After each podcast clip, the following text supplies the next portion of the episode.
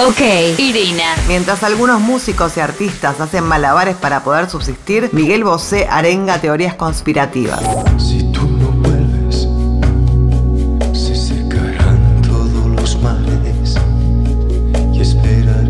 No vuelvas a las redes, Miguel Bosé, o al menos no vuelvas a difundir desinformación porque haces mucho daño. El cantante fue noticia porque desaparecieron sus cuentas de Twitter, Instagram y Facebook. Bosé es un acérrimo negador de la pandemia, cree y difunde desinformación sobre el coronavirus, el 5G, el uso de tapabocas, etc. Todavía no se sabe si se la cerraron o fue decisión propia. Si bien parece pintoresco, este tipo de personajes es peligroso. Bosé tiene más de 3 millones de seguidores en Twitter, 2 millones y medio en Facebook, 900 mil en Instagram, más los millones de fans repartidos en todo el mundo. El ídolo pop venía tuiteando barbaridades desde el primero de junio, a donde aseguraba que el virus es una gran mentira y acompañaba sus afirmaciones con videos o fotos totalmente descontextualizadas, como suele suceder en las redes sociales. El peligro de este tipo de personajes es que cuando son menos delirantes son más verosímiles. ¿Y qué podemos hacer para chequear? Para imágenes, lo que se conoce como búsqueda inversa. Hay que hacer clic derecho sobre una imagen, buscar imagen en Google y ver a dónde fue publicada por primera vez una foto para saber si es genuina o no. Para información, ver cuál es el sitio que difunde la noticia. Si va por redes sociales o no es un medio de comunicación en general, no tiene ningún chequeo que lo respalde. Para denunciar, todas las redes sociales tienen opciones para reportar publicación. Y para más recursos, está muy buena la página confiar.telam.com.ar porque tiene páginas, recursos y aplicaciones de la organización First Draft para chequear videos, mapas y fuentes.